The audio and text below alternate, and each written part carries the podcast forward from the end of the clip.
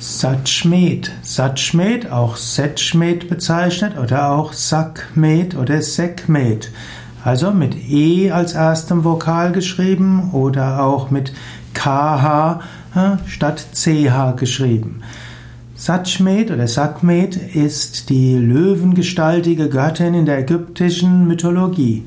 Sakmet bedeutet wörtlich die Mächtige. Sie ist die Herrin des Zitterns. Sie war die Göttin des Krieges, aber auch die Göttin der Krankheiten und der Heilung.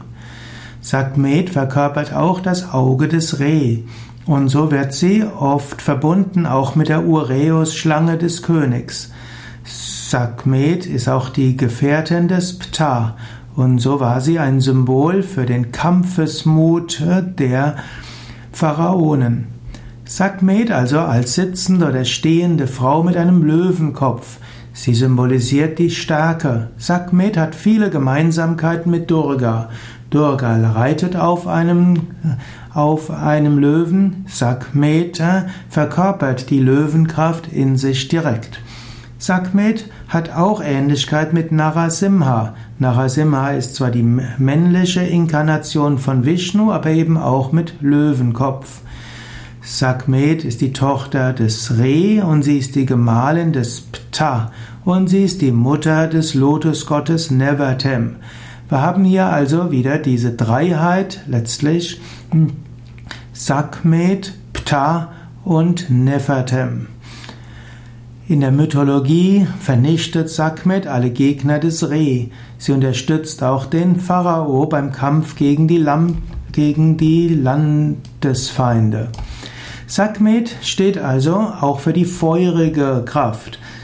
Sakmet ist die, auch die Tochter der Sonne. Sakmet ist der zerstörerische Aspekt der Sonne. Sakmet symbolisiert den Feueratem der Göttin.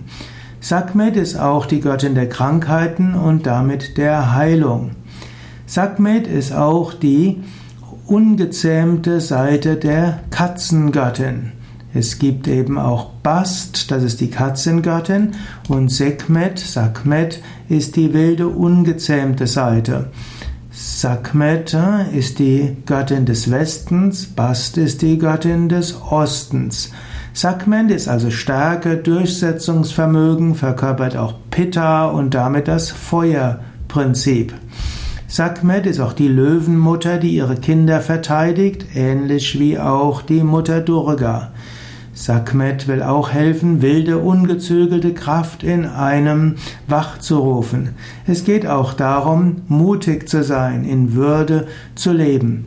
Und für manche moderne Feministinnen steht Sakmet auch für das Durchsetzungsvermögen von Frauen, nicht nur freundlich, lieblich zu sein, sondern auch sich durchzusetzen und intensiv zu werden.